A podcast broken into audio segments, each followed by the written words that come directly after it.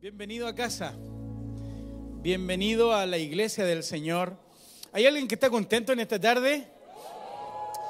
Oye, siempre hay eh, personas que nos acompañan y que vienen por primera vez a la iglesia y la verdad que en vez de preguntar quién, quién viene, me gustaría que tanto a los que están ahí en nuestro canal de YouTube por primera vez y a los que están en el auditorio les podamos dar un aplauso de bienvenida, bienvenido a casa. Gracias por tomarse el tiempo de estar en casa hoy día. De verdad que lo valoramos, lo valoramos porque podríamos haber estado haciendo otra cosita, pero vinimos a lo más importante, la iglesia, a congregarnos. Y yo ya fui hoy día en la mañana a cumplir mi, mi responsabilidad cívica. Ya saben por quién voté, ¿no? Es secreto, no se puede. Pero mi padre que está en el cielo sabe y sabe que voté bien. Ah, ¿Cuántos ya fueron a votar? A ver, muy bien, extraordinario. Eh, muy bien. Eh, agradezco al Señor en esta tarde por la bendición de traer un, un, mensaje, siempre lo que Dios pone en nuestro corazón. Y mm, estamos en el quinto mes ya del año, o sea, ni nos, no nos dimos ni cuenta cómo avanzó el año, cómo, cómo va avanzando. Próxima semana, el Día de la Madre, aguante las madres. Y, agradezco al Señor por la confianza de nuestro pastor principal. En un ratito más vamos a estar mostrando todo lo que Dios está haciendo en Miami, algo súper lindo, que, que nació un día simplemente en el corazón y queriendo marcar la diferencia, entregando su vida, finanzas. Nuestros pastores increíblemente súper generosos, ya conocen la historia, orando por cada una de estas sillas preparando el lugar para que tú y yo pudiéramos llegar.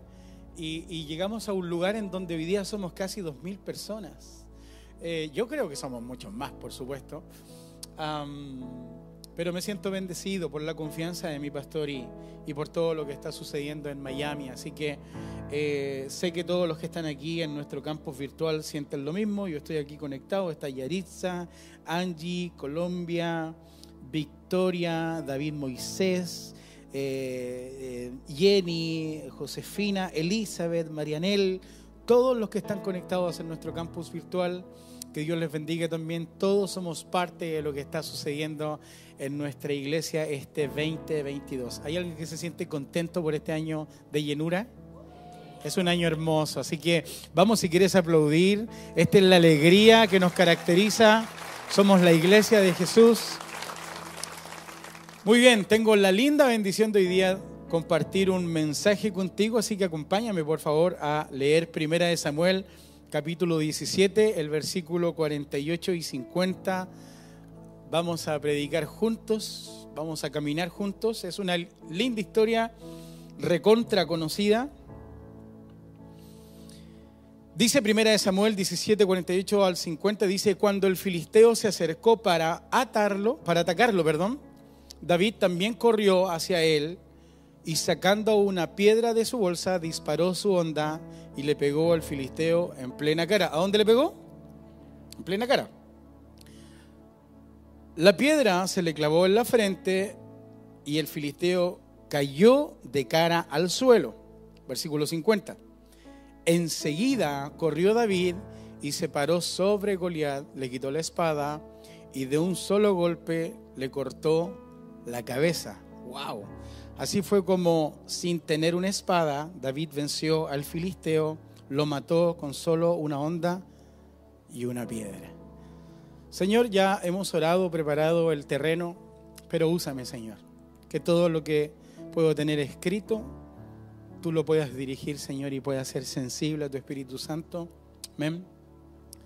Y amén. Ah, la, la verdad que la, versión que ocupaba o que buscaba en la Biblia de esta historia en particular, todas terminan cortándole la cabeza al gigante. Entonces, eh, perdóname si la encuentras media fuerte la escena, ¿no? Eh, ¿A cuánto le gusta John Wick? Bueno, algo así, ¿no? Pero el mensaje de esta tarde ya lo he llamado, así que los que están anotando ahí, asesino de gigantes. ¿Cómo se llama? Asesino de gigantes. Y cada vez que me llegó la historia o pensé en gigantes o vi un gigante, siempre lo asimilaba o hacía el, símil con Goliat. Y me pasó, me pasó de chiquitito, no tengo la noción real de cuándo fue la historia o cuándo fue la vez en donde escuché la historia de David y Goliat por primera vez. ¿Alguien lo recuerda? Pero probablemente debe haber sido en escuela bíblica, escuela dominical, eh, no, no me acuerdo de la canción de David, ¿no? Pero, pero, pero yo creo que la primera vez que escuché la historia de David y Goliat tiene que haber sido en, la escuela dominical. ¿Quién más la, escuchó? ¿Sí? Bueno, ahí más o menos vamos viendo la edad que tienen, ¿no? El rango etario. Em, y luego de, saber eso o de entender eso, lo que me pasó es que cada vez que en un libro leía acerca de gigantes o en una película veía a un gigante, lo asimilaba más o menos con Goliat. ¿A quién más le pasó eso? Es como que tenía uno una noción y, claro, existe el libro como Los viajes de Gulliver o, por ejemplo, en Star Wars cuando salían esos, esos como robot grande, o en Noé, que son los que ayudan a, Noé a construir el arca. Pero particularmente en los viajes de Gulliver hay una escena que probablemente la viste en el libro, en el colegio, era cuando estaba en el suelo tirado y muchas personas de tamaño normal como enrollándolo y dejándolo prisionero. ¿Alguien más vio eso? ¿Sí? Entonces, yo veía eso en el colegio, en la escuela, e inmediatamente como que pensaba y decía, así tiene que haber sido me hacía una idea de lo que era el gigante. Pero eso tiene que ver simplemente con algo superficial, algo que mis ojos ven, pero más bien no entendiendo lo que es realmente un gigante para los que somos hijos de Dios. Es lo que veía en mis ojos. O sea, para mí un basquetbolista era un gigante cuando era chico. entonces, todos nosotros empatizamos con David, sabemos que la historia más famosa de David fue que mató a un gigante Goliat, entendemos más o menos las cosas que hacía, que era un pastor, que cuidaba ovejas, que era obediente, que fue luthier y era músico. De hecho, el pueblo judío, los israelitas, hoy día los ortodoxos, todavía cantan salmos de David y los entonan en canto gregoriano o judío, lo conocen, ¿no? O sea, la mayoría de los salmos, en su, esto no lo hablé antes, pero en su tónica, cuando tú vas leyendo el salmo, te vas dando cuenta que son fraseos de sílabas que si le pones música te va a sonar una melodía. Entonces, David tenía todas esas cualidades, todas esas capacidades e incluso tenía una unción especial. Dice la Biblia que cuando el rey Saúl se estresaba, se apretaba, se enojaba, mandaban a buscar a David para que tocara el arpa y eso traía paz al corazón de Saúl. ¿A cuánto le gustaría tener las cualidades y las capacidades de David? Eran muchas.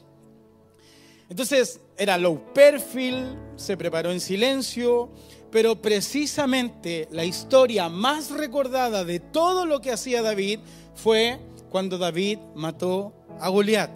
O sea, si David es conocido por eso es cuando David mató a Goliat. Y yo quiero hablarte en esta tarde de que ese capítulo es el más conocido en la vida de David, pero ese capítulo es la consecuencia de una vida preparada o el corazón que preparó David para llegar a ese momento. O sea, es como cuando tú y yo vemos, vemos una película o cuando tú y yo leemos un libro que empieza de atrás para adelante. ¿Alguien ha visto ese plano secuencia? Es como extraño, ¿no? Es como, ¿por qué me contaron el final? Uno está viéndolo y dice como dos meses antes.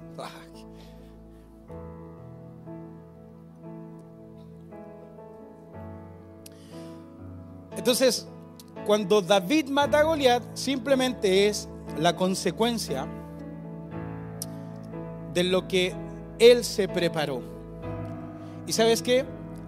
Había una característica especial en David que era que para David valía todo lo que Dios decía de David.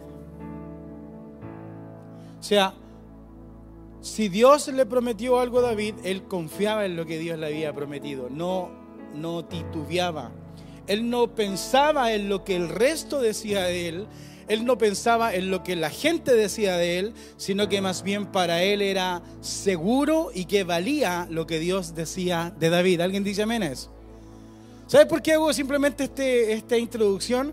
Porque muchas veces Dios a ti y a mí durante el caminar de nuestra vida nos prometió cosas nos habló a través de un mensaje, a través de un profeta, a través de su palabra, diciéndonos no simplemente que vas a viajar fuera del país y que vas a recorrer el mundo predicando, no, no, yo no me refiero a eso, me refiero a algo fuerte en tu corazón, que ibas a ser un factor de cambio en tu trabajo, que ibas a tener un matrimonio hermoso, que ibas a ser de bendición para muchos. ¿A cuántos le habló el Señor cosas así? Pero a medida que fue pasando el tiempo, es como que nos pusimos a escuchar más al resto de la gente, nuestro entorno, mas no seguimos confiando en lo que Dios decía de nosotros. Alguien dice amén. Pero tú y yo en esta tarde debemos, al igual que David, creer con todo el corazón lo que Dios dice de mí no lo que la gente ve, sino lo que Dios ve de ti. Porque la gente mira apariencias, conocimiento y capacidades, pero Dios mira tu corazón.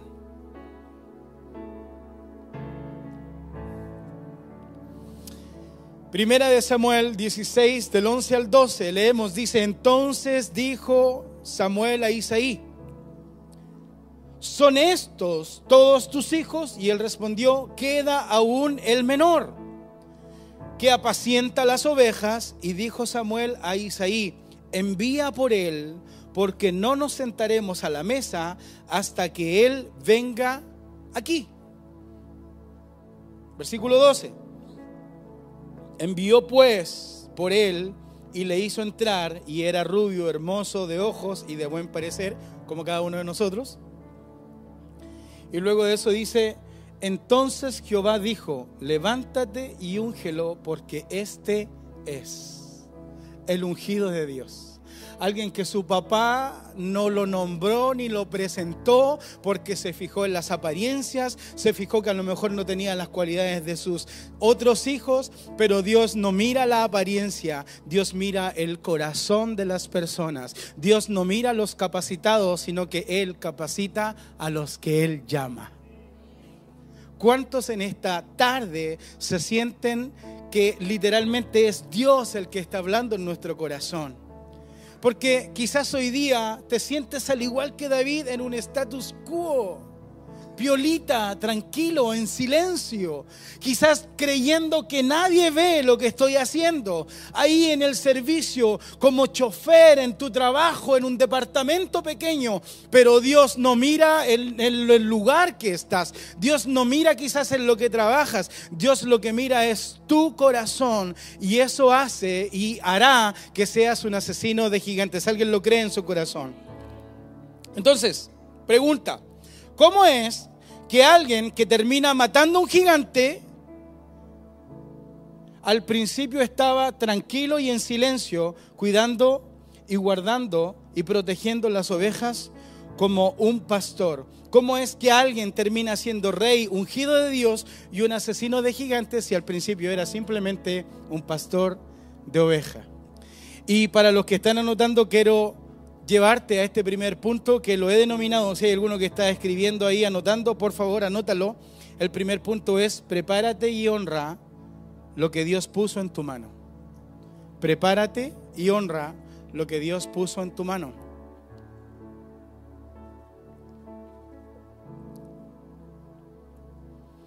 Primera de Samuel 17, 34 al 36 dice, pero David insistió He estado cuidando las ovejas y las cabras de mi padre, y cuando un león o un oso vienen para robar al cordero del rebaño, yo lo persigo con un palo y rescato al cordero de su boca. Y si el animal me ataca, lo tomo de la quijada y lo golpeo hasta matarlo. Lo he hecho con leones y con osos y lo haré también con este filisteo pagano lo que está haciendo en este primer punto o en esto que acabo de leer yo, David está mostrando su currículum vitae. Tú y yo, cuando queremos postular un trabajo, hacemos un currículum y algunos son creativos con el currículum y le ponen más de lo que es. Alguna vez le puse inglés fluido y si me, si me hubieran preguntado en verdad, yo le hubiera dicho eh, so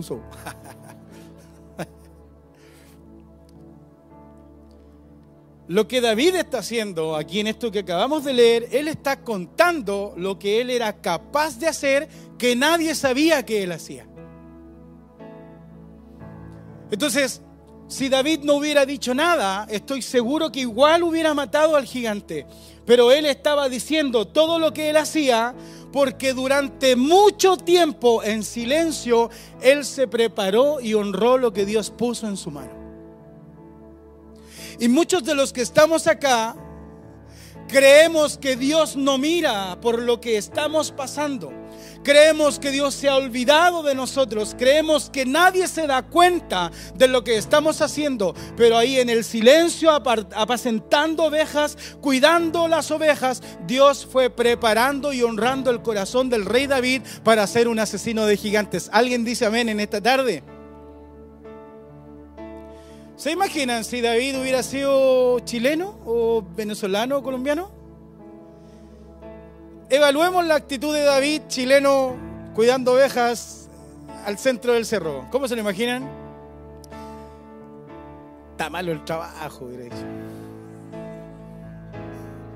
Se me perdió el callado el otro día, no sé dónde lo dejé y las ovejas no me hacen caso. ¿Cómo hubiera sido un David argentino, venezolano, colombiano? ¿Cómo hubiera sido? Yo creo que me voy a dedicar a otra cosa. Me vine a Chile a buscar ser pastor de ovejas y no era lo que me dijeron. ¿Se imaginan la actitud de David hubiera sido esa? La Biblia no dice eso. Lo que está diciendo en este currículum que él está diciendo es que él honró ese lugar y se preparó en silencio. Y cuando se dio la oportunidad para él demostrar lo que Dios decía de él, entonces fue un asesino de gigantes. Entonces, muchas veces no nos damos cuenta nosotros que Dios ha preparado un proceso quizás doloroso pero lo que está haciendo en ti y en mí es que está preparando nuestro corazón, nuestra mente y nuestro propósito para ser unos asesinos de gigantes.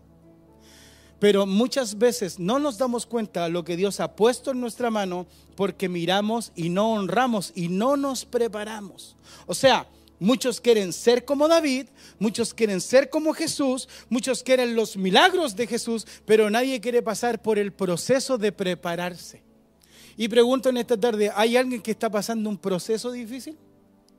Es un tiempo para prepararse para algo. Pero si ves simplemente el problema y no el proceso, entonces no vas a ser un asesino de gigantes.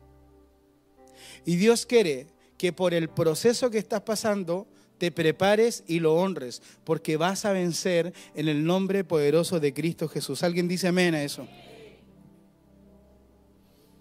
Proverbio capítulo 21, versículo 31. Escucha esto, dice, el hombre prepara el caballo para entrar en la batalla, pero el Señor es quien da la victoria. Algunos quieren, quieren o queremos la victoria, pero sin prepararnos. ¿Tiene lógica o no? Algunos creemos que por lo que nosotros nos preparamos, entonces vamos a obtener la victoria, pero eso no es así debes preparar, hacer todo lo posible responsablemente que a ti te corresponda y Dios es el que nos da la victoria. Alguien lo cree en su corazón. Entonces, sea lo que sea por lo que estás pasando, debes prepararte y debes honrarlo y saber y creer que Dios es quien te va a dar la victoria. Debes estudiar. Algunos dicen, yo quiero, yo, quiero predicar, pastor. Eh, ¿Y estáis leyendo la Biblia? No. ¿Y estás en grupo pequeño? No, tampoco. ¿Cómo vas a predicar? Tienes que prepararte. Algunos quieren ver milagros, pero en el primer momento en que sufren alguna dificultad, no creen. Entonces, quiero ver el milagro, pero sin creer. No tiene consecuencia. Tú debes prepararte y honrar. Quieres ser próspero, pero no eres generoso. Entonces, prepárate y honra lo que Dios puso en tu mano. Honra ese departamento por muy pequeño que sea, Dios te quiere enseñar algo. Honra ese trabajo por muy pesado que sea tu jefe, Dios te quiere enseñar algo. honra ese sueldo, sé un buen administrador por bajo que sea. Dios te está preparando. Honra en lo que sirves, honra a tu esposa, honra a tu matrimonio. Primera de Samuel 17 del 19 al 20 dice, así que, perdón, así fue como un día Jesse o Isaí, dicen las otras versiones, le dijo a David, tus hermanos están con Saúl y los demás israelitas en el valle de Elá, peleando contra los filisteos. Llévales ahora mismo unos 20 kilos de trigo tostado y 10 panes. Toma también estos 10 quesos y dáselos al jefe del ejército y fíjate cómo están tus hermanos y tráeme alguna de sus pertenencias como señal de que están bien. Versículo 20. En cuanto amaneció, David se levantó y dejó sus ovejas al cuidado de uno de los pastores, luego tomó la comida que su padre le había indicado y se puso en camino. Este texto es revelador para este primer punto porque David literalmente era el junior de la familia, era el que estaba para los mandados, ¿se entiende, cierto? Estaban todos sus hermanos en el valle de Elá peleando contra los filisteos que claramente nadie le había podido ganar a este gigante. Entonces el papá de David le pide que lleve trigo, que lleve pan y que lleve queso para saber cómo estaban sus hermanos. Y me bendice la actitud de David. Porque la, Biblia dice en el versículo 20, dice, en cuanto amaneció, David se levantó. Si hubiera sido un David chileno, la mamá hubiera tenido que levantar a David, ¿sí o no? Ya, David venezolano también, David argentino, ¿ok?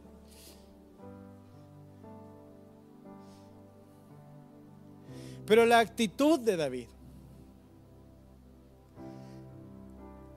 honró y se preparó para ese momento. Y dice la Biblia que se puso en pie cuando despertó. Y luego de eso dice algo que es extraordinario. Dice, y dejó sus ovejas al cuidado de uno de los pastores. ¿Sabes qué? Nunca vas a crecer y nunca vas a pasar a otra temporada si no honras lo que ya tienes. Si tú y yo hubiéramos sido David, probablemente no hubiéramos dejado cuidando las ovejas y hubiéramos ido a lo que nuestro papá nos hubiera dicho. Pero David tuvo la capacidad de dejar cuidando las ovejas, o sea, era un buen pastor y además se dejaba pastorear. Dos cualidades. Entonces, debes prepararte y debes honrar lo que Dios ha puesto en tu mano. Muchas veces nosotros recibimos nuevas responsabilidades, pero dejamos de darle importancia a lo que Dios ya había confiado en nuestra mano. Y ojo, no tiene que ver simplemente con la iglesia, también puede ser en tu trabajo que no surges ni creces.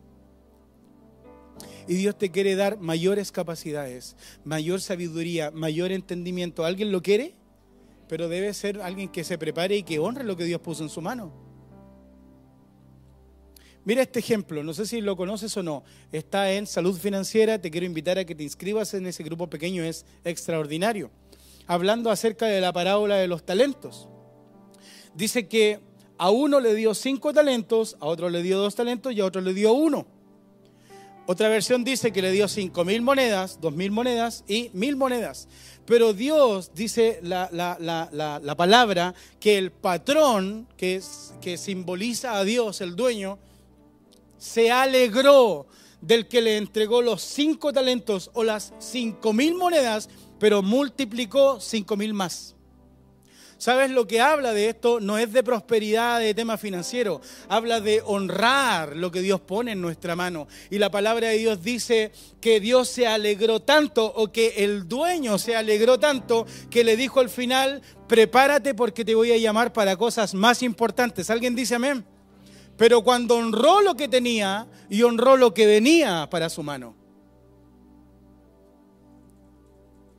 Entonces David no descuidó las ovejas y eso lo que trajo consigo literalmente es que Dios trajera muchas más cosas a su mano. David fue un buen pastor y David se dejó pastorear.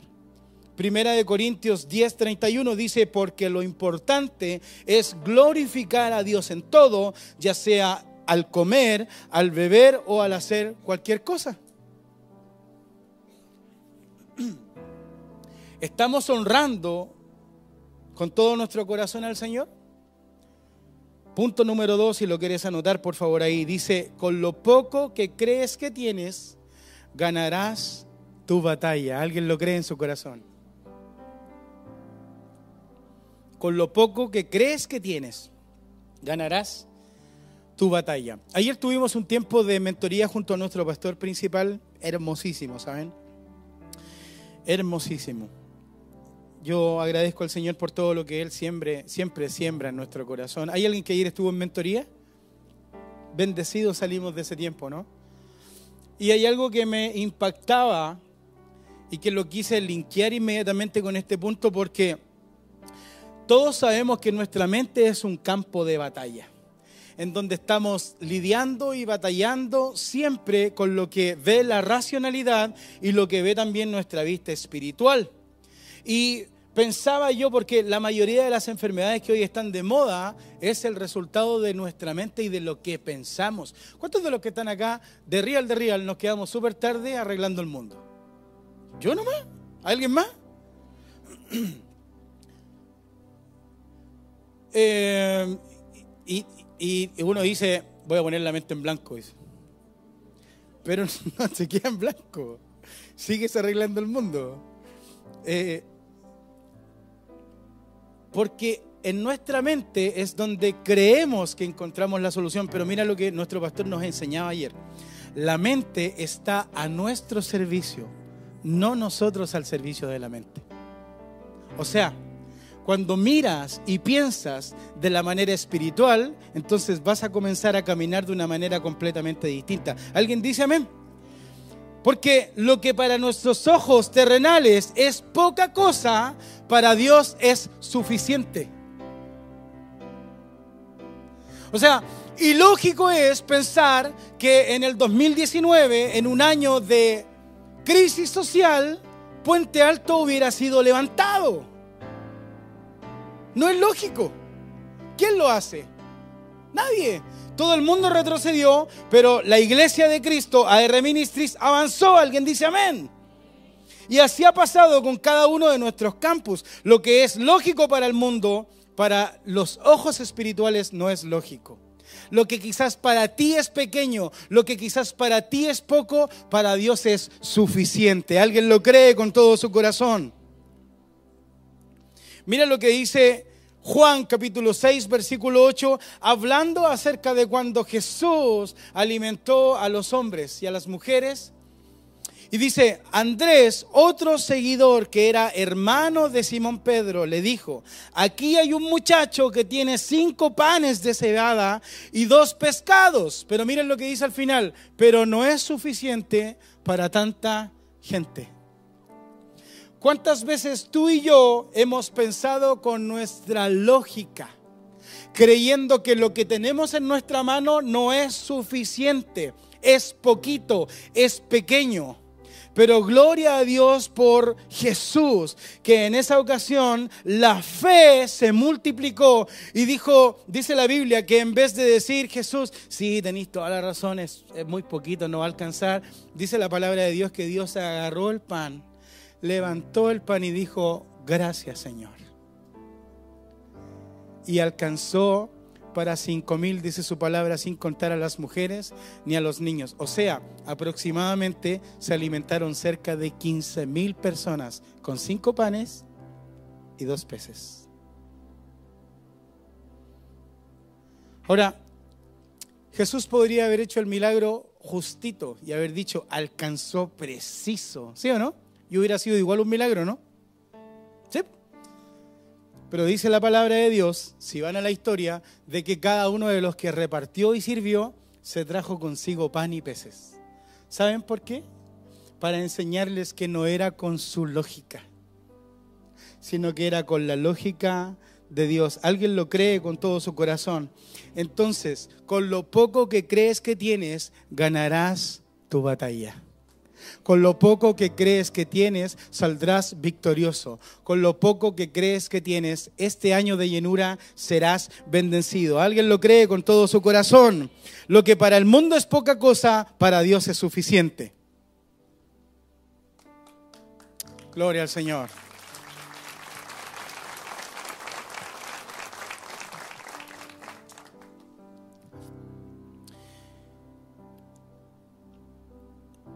15 años de, pastorado lleva, o 15 años en el ministerio como cristiano lleva nuestro pastor. cuando él habla acerca de su testimonio, los pastores que llevan años en la iglesia siendo pastores no encuentran la lógica. No es normal que en nueve años la lógica sea que estamos abriendo nuestro cuarto campus en Miami. Eso no es normal. Eso, es, eso no es lo lógico. Pero para Dios lo lógico nos sirve. Para Dios ah, lo pequeño y cuando lo honramos, Él lo hace mucho. Alguien dice amén. Y el próximo año vamos por nuestro campus en Venezuela. ¿Qué tal? Muy bien. Primera de Samuel 16, Versículo 7 dice, y Jehová respondió a Samuel, no mires a su parecer ni a lo grande de su estatura, porque yo lo desecho, porque Jehová no mira lo que mira el hombre, pues el hombre mira lo que está delante de sus ojos, pero Jehová mira el corazón. Entonces, ¿puedes mirarte tú y pensar en ti? En lo que normalmente tu racionalidad ve. Porque ahí está la traba, ahí está el problema. Identifica quizás lo que te hace sentir que no eres un asesino de gigantes, pero ocupa la lógica de Dios y piensa, eres bendición. Eres hijo del rey de reyes y señor de señores. A David dice su palabra que Saúl le quiso poner la armadura, un casco, una cobertura, dice un casco de bronce, una cota de malla, pero David cuando quiso caminar con eso no pudo caminar. ¿Por qué? Porque no necesitas lo que el hombre espera, sino que necesitas simplemente entender que Dios tiene algo hermoso para ti y para mí. Es lo que Él piensa de ti. Es lo que Él siente y sabe de ti. Es el propósito con el que Él te llamó. Alguien lo cree en su corazón. Capítulo, primera de Samuel, capítulo 17, 48 y 49. Sigo con la historia. Dice, cuando el filisteo se acercó para atacarlo, David también corrió hacia él y sacando una piedra de su bolsa. ¿Qué sacó?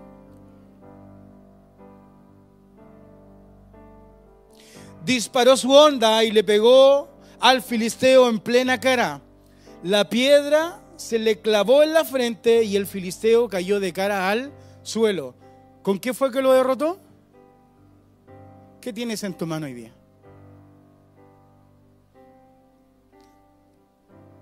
Ahora, lo que me interesa a mí es que hoy día puedas identificar lo que quizás para ti es un gigante. ¿Estás lidiando con alguna depresión? ¿Estás lidiando con una deuda? ¿Estás lidiando con una enfermedad? ¿Estás lidiando con un diagnóstico? ¿Estás lidiando con algún vicio? ¿Estás lidiando con una relación torcida? ¿Con algo que te aleja de Dios? ¿Estás batallando hoy día quizás con escasez? ¿Sabes? Dios prometió para R Ministries que este año sería un año de llenura. Y eso es para todos los que somos parte de la iglesia.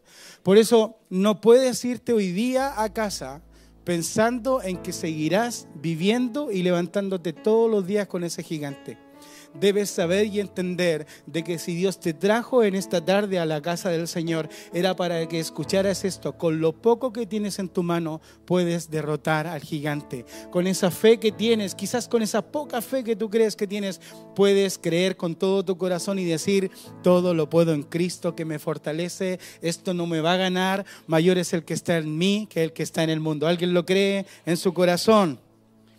Romanos capítulo 8, versículo 37 dice, en medio de todos nuestros problemas estamos seguros de que Jesucristo, quien nos amó, nos dará la victoria total. ¿Hay alguien que está batallando con algo hoy día? ¿Sí? Su palabra dice que Dios te dará la victoria total. David sabía que cuando estaba cuidando ovejas, él iba a ser el rey de Israel. Alguien dice amén. David sabía que cuando llevaba el queso y los panes a sus, hermanos, él derrotaría al gigante que, pusieran eh, en, delante de él. David sabía que cuando Samuel lo mandó a llamar, Dios tenía un propósito perfecto para él. David sabía que él era un asesino de gigantes. En las ovejitas, él sabía lo que eras. La pregunta es, ¿sabes tú quién eres hoy día en las manos del Señor? Porque no eres lo que otros dicen que tú eres, tú eres lo que Dios dice que tú eres. Y no llegaste a la iglesia porque ser cristiano y aceptar a Jesús simplemente para que esto nomás sea no tiene lógica. Hay un propósito mayor, hay un futuro distinto para ti y para mí.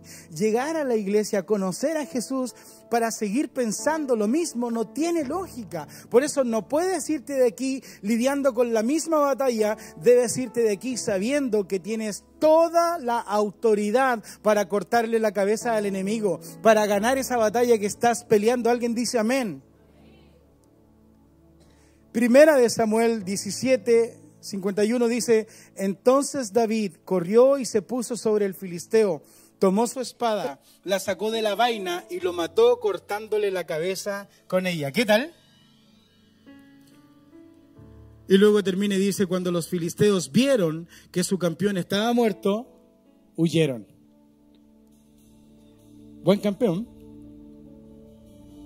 Entonces, me gustaría que identificaras hoy día cuál es tu gigante, qué es lo que te atormenta, qué es lo que el enemigo ocupa como crisis o mentira que trae a tu mente, ¿sabes?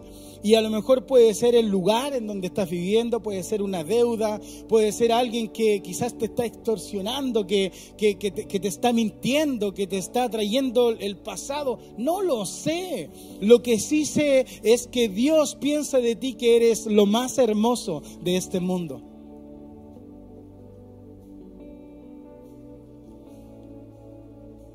Mira lo que dice Hechos, capítulo 13, versículo 22.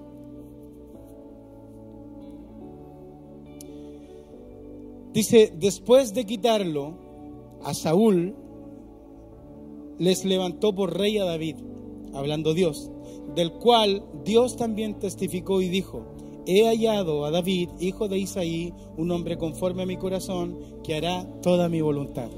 ¿Sabes que Cuando tú y yo entendemos que somos asesinos de gigantes, encontramos la alegría del Señor. Y Dios respalda todo lo que hacemos. Entonces, iglesia, atesora esto que te voy a decir. Levántate hoy y sal de acá sabiendo que mayor es el que está en ti que el que está en el mundo que todo lo puedes en Cristo que te fortalece, que aunque caigan mil y diez mil a tu diestra, a ti no llegarán. Alguien dice amén. La Biblia dice que Ah, sobre todas las cosas somos más que vencedores en Cristo Jesús. La Biblia dice que Él no nos puso como cola, sino que por cabeza, que para el que cree todo es. Entonces eres un asesino de gigantes, ¿cuántos lo creen? No puedes seguir lidiando y batallando con esa crisis, con esa mentira del enemigo. Eres más que vencedor en Cristo Jesús. Y todos debemos entenderlo. Y ahí en el lugar donde estás, por favor, me gustaría que cerraras tus ojitos a los que están ahí en casa. Que Dios bendiga a las conexiones que están aquí en nuestro canal de YouTube. Que podamos hacer dos oraciones en este momento, por favor. Vamos, abre tu corazón en el lugar donde estás. Identifica la crisis, el problema, el gigante que aparentemente no te deja avanzar y te tiene paralizado. ¿Sabes? Hoy día es un buen día para que la mentira del enemigo salga de tu mente y puedas derrotar y cortarle la cabeza a ese gigante.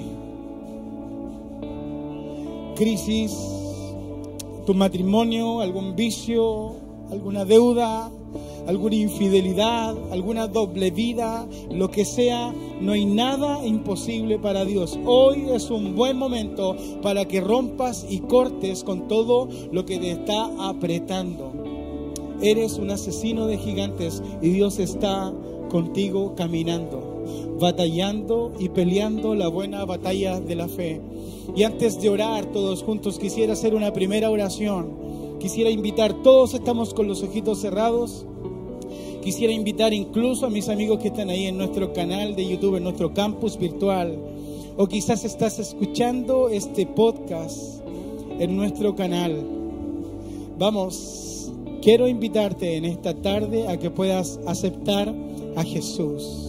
Sabes, cuando Jesús entra en nuestra vida, nuestro futuro es completamente distinta, nuestro futuro es completamente brillante, nuestro futuro es especial, tiene un propósito somos parte de su familia. Así que si hay alguno en esta tarde que ha llegado o quizás está escuchando o viendo este mensaje y quiere aceptar a Jesús en su corazón, por favor, simplemente te quiero pedir que me acompañes con esta oración y que puedas levantar tu manito ahí en el lugar donde estás. Vamos, sé valiente, levanta tu mano bien en alto.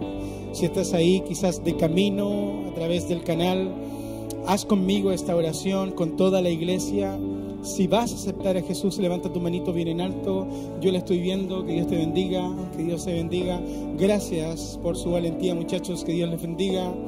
Que Dios les bendiga. Gracias. Muchas gracias. Que Dios te bendiga ahí atrás.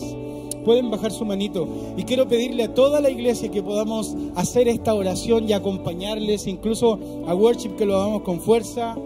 Si tú estás ahí en nuestro canal de YouTube, también pon acepté a Jesús en mi corazón y nos vamos a alegrar como iglesia. Así que todos repetimos y acompañamos a nuestros amigos. Señor Jesús, gracias por aparecerte en este día y cambiar mi destino. Jesús, creo que fuiste a la cruz y que resucitaste por amor a mí. Perdona mi pasado, me arrepiento de mis pecados y te acepto como mi Salvador personal. Jesús, inscribe mi nombre en el cielo en el nombre poderoso de Jesús. Amén. Y amén. ¿Te parece si te pones en pie y le damos un fuerte aplauso a nuestros amigos que acaban de aceptar a Jesús? Vamos, que se escuche. Bienvenidos a la familia de Dios. Y quiero hacer una segunda oración, así que si puedes levantar tu manito al cielo.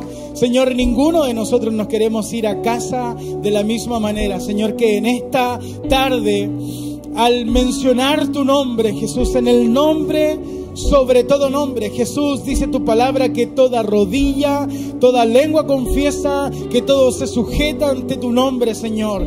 Así que en el nombre poderoso de Jesús, sea cual sea el gigante, sea cual sea la batalla que esté peleando mi amigo, sea cual sea la crisis de mentira, que en esta mañana, en esta tarde, podamos salir empoderados, creyendo y confiando que tú nos has dado la autoridad para cortarle la cabeza a las al gigante, Señor, y que podamos ser asesinos de gigantes en esta tarde. Señor, no hay más escasez, Señor, no hay más crisis, porque el nombre sobre todo nombre está en esta tarde acá en la casa, Señor. En tu nombre echamos fuera demonios, en tu nombre, Señor, cortamos con todo esto. Señor Padre, atamos todo lo que quizás quiere estar en contra de nosotros y quedamos en completa libertad como hijos tuyos. Gracias por la autoridad que tú nos diste en el nombre poderoso de Jesús y vamos a adorar iglesia. Dios te bendiga.